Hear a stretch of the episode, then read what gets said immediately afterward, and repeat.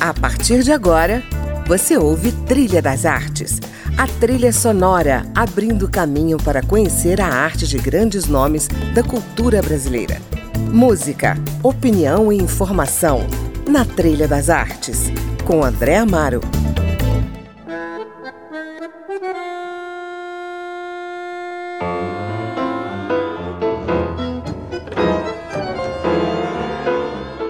Olá, começamos hoje o nosso Trilha das Artes com Astor Piazzolla, sugestão musical do diretor teatral, ator, bailarino, cenógrafo Hugo Rodas, que estará conosco nessa meia hora de programa. Hugo Rodas é conhecido como o artista mais brasileiro dos uruguaios. Se radicou em Brasília e aqui semeou seu conhecimento, seu carisma e seu talento, contribuindo ao lado de outros nomes importantes das artes cênicas da cidade para o desenvolvimento do teatro brasiliense doutor notório saber em artes cênicas pela Universidade de Brasília, onde mantém vínculos com o programa de pós-graduação, Hugo Roda já trabalhou no Teatro Brasileiro de Comédia, o TBC, no Teatro Oficina, recebeu o Prêmio Shell de Direção pelo espetáculo Doroteia em 1996 e no ano 2000 foi reconhecido cidadão honorário de Brasília. Aqui começou trabalhando com o lendário grupo Pitu e seguiu a estrada com uma produção cênica marcante. Entre os muitos espetáculos que encenou estão Arlequim, Servidor de Dois Patrões, de Carlo Goldoni, e Atrabilis, da autora espanhola Laila Ripoll, numa montagem recente com o grupo Sena. Acompanhe agora o nosso bate-papo ao som de Astor Piazzolla.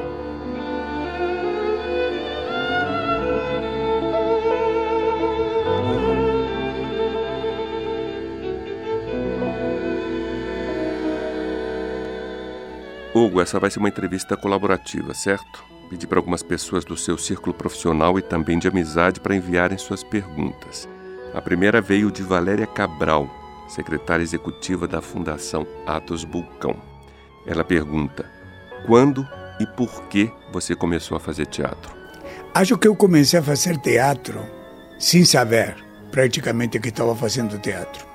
Eu nasci em uma cidade muito pequena que se chama eh, Juan Lacase, que era a cidade mais eh, industrial de Colônia, na época da Suíça da América Latina. Uhum.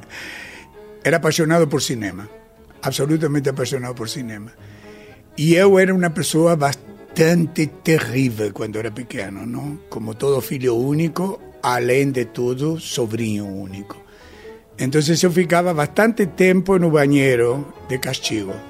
Y en ese bañero había un espejo enorme en el cual yo comencé a representar todo lo que yo veía en el teatro, en el cinema y en el teatro también, porque en esa época era inacreditable, ¿no? Más en la fábrica textil que había en Juan Lacase, que fue a donde llegaron todos emigrantes italianos, españoles. Eh, dono Don Miguel Campomar era realmente fantástico y llevaba todos los años eh, la Orquesta del Sodre, el Ballet del Sodre, el Teatro Nacional, todo lo que era compañía nacional, la gente tenía, eh, los obreros enteros tenían la oportunidad de ver por lo menos una vez por año sin viajar para Montevideo, a pesar de que Montevideo estaba dos horas y media de viaje, no tres horas en la época. Y siempre fui apasionado, siempre fui apasionado por... por por teatro, siempre fui apasionado por el cinema, siempre estudié piano desde los seis años eh, hasta los 18. Eh, soy, soy profesor de piano y solfeggio. Qué ótimo e sempre foi uma grande paixão e sempre trabalhei muito solo, por isso que o espelho é uma coisa tão importante para mim, por exemplo, no trabalho. É dizer, eu me lembro que na Arlequim a gente passou um mês inteiro trabalhando a máscara a máscara dos, dos diferentes personagens da comédia do arte no espelho até conseguir ter muscularmente uhum. a, a, a, a máscara. Não? Isso foi realmente uma das coisas...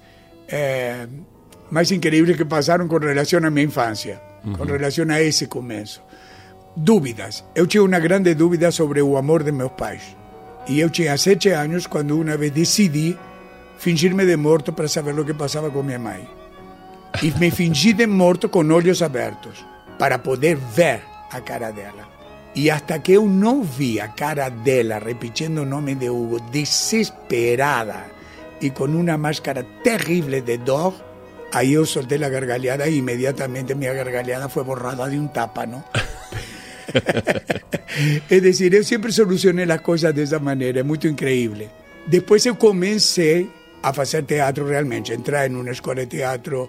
Praticamente quando eu passei a estudar a preparatório de medicinas na época, depois eu troquei para odontologia, eu sou protético dental também. Mas eu comecei a fazer imediatamente que parti para Montevideo para estudar, isso foi aos 16 anos, eu comecei a furar tudo, eu comecei a fazer dança escondidas, eu comecei a fazer uma escola de teatro, eu comecei a entrar nesse mundo de cabeça e até o dia de hoje não parei.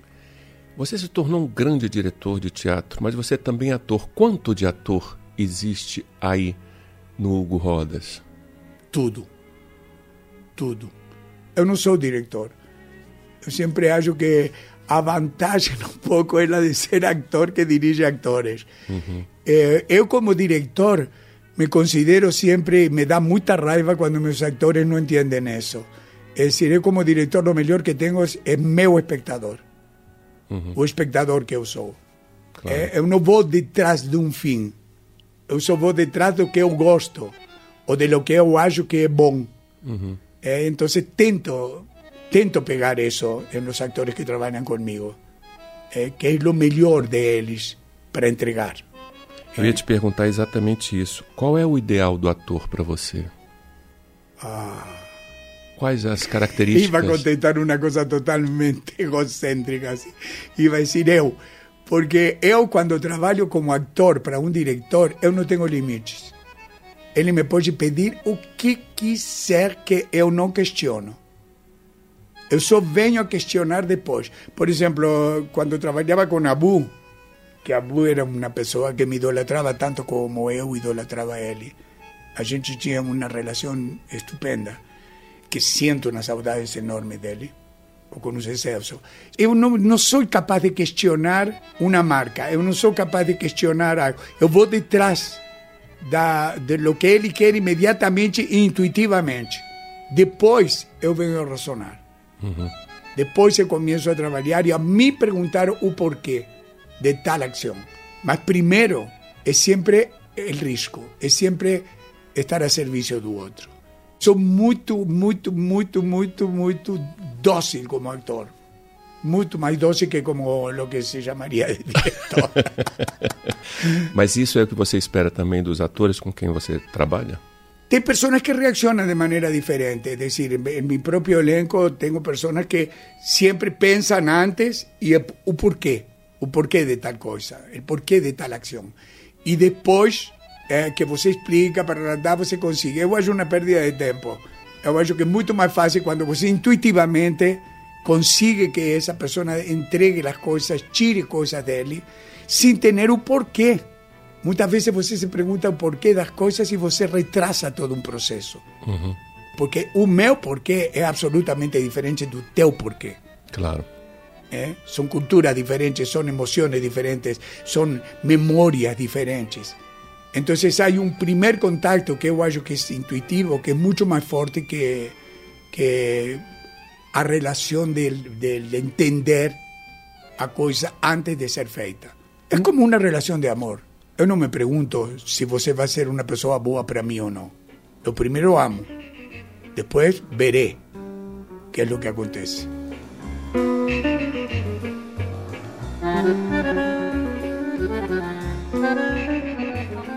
Nesse período todo que você vem dirigindo espetáculos, vem dirigindo atores, você notou alguma diferença, alguma mudança na sua condução? ou na sua maneira muito. de se relacionar com o ambiente, com os atores, com o espetáculo? Muito, muito. Incluso com o meu próprio grupo. Uhum. Às vezes acho impressionante como consegui me domesticar. sempre fui uma pessoa amorosa. Sempre fui uma pessoa muito doida, muito louca, muito impulsiva, mas sempre fui uma pessoa amorosa. Só que eu sou de uma rapidez tão grande, talvez deve ser por isso de penso depois não antes. Existo, por isso penso, não penso, logo existo. Uhum. Um pouco isso, esse jogo. eu sempre tive um grande problema com as pessoas que são lentas. Porque eu acho que têm um processo de seleção, de verdade, de minúcia, que eu acho que, que é melhor depois e não antes, uhum. para mim. Então eu sempre me rebelei muito contra isso. Há uma rapidez em mim que se revela contra esse tipo de trabalho, com esse tipo. Então me chocava muito com pessoas que eu que eu admiro, que eu quero e que eu adoro. Isso foi realmente uma troca muito forte. Eu sou uma pessoa mais compreensiva. Acho que o fato de haver entrado na UNB me foi melhorando. Mas o fato de estar ensinando e de querer ser útil ao outro eh, me foi domesticando muito. Hoy en día soy una persona realmente amorosa al lado de lo que era como director. Yo era muy irascible, yo eh, miraba para una persona y decía, ¿por qué vos está aquí si vos no quer estudar? ¿Por qué mm. vos está aquí si vos no lee un texto? ¿Por qué vos faz teatro si vos no lee teatro? ¿Qué es que vos quer de mí? Eh, ni siquiera sabe, no entiende nada, no lee nada. Para algunas personas yo era eh, un poco bruto, digamos porque era tal a minha reação contra a ignorância, contra o fato de não querer eh, documentarse acerca de lo que você está trabajando y haciendo. Es decir, acho que por eso las personas piensan tanto antes de se entregar, eh, por las dudas que tienen, por las dudas que tienen sobre sí mismos. Porque si no, acho que el relacionamiento sería mucho más fácil. Mas eu sou una persona hoy en día mucho más comprensible eh, vivimos una época en que las personas realmente no leen, se debe saber de eso, porque vos estás dentro de un medio. Uh -huh. eh, estamos frente a una inmediatez de conocimiento que vos no precisa más tener, no, no precisa más ni tener memoria. Es decir, por eso es que hoy en día hay una reacción tan grande y tan fuerte contra texto. Ese mundo performático es mucho más fácil, de alguna manera, ao mundo que nos enfrentávamos antes. É? Não é o mesmo fazer o inimigo do povo que usar em nome do inimigo do povo e fazer uma performance acerca dessa frase. Uhum.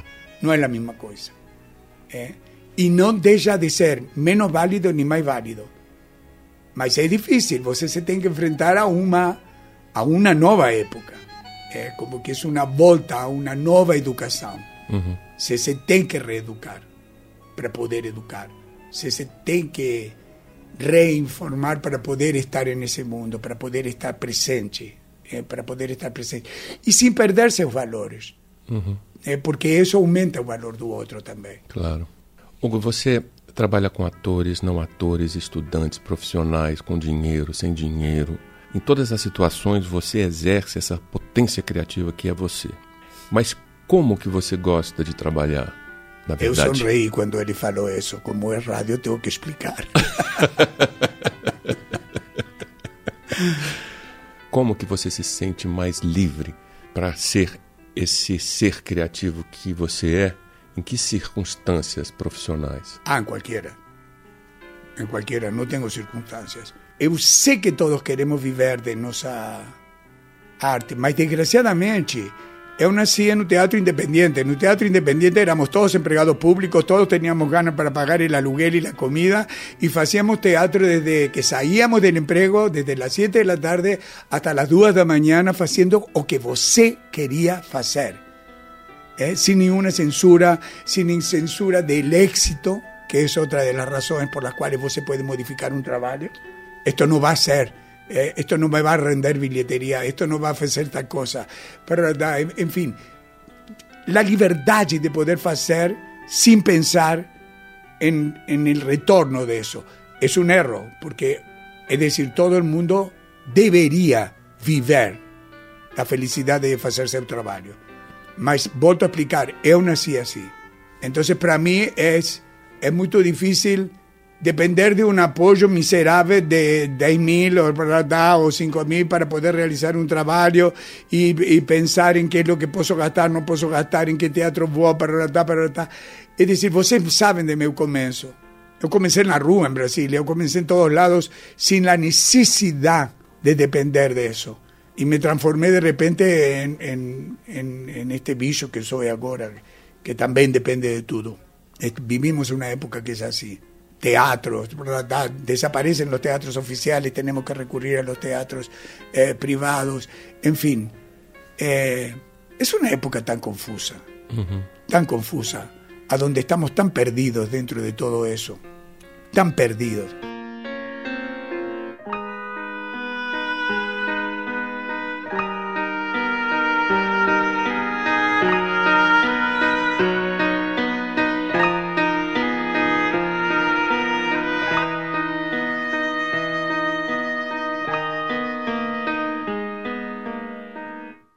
Eu vou dar uma pausa, mas a gente volta já com essa conversa deliciosa com Hugo Rodas. Não saia daí, voltamos já.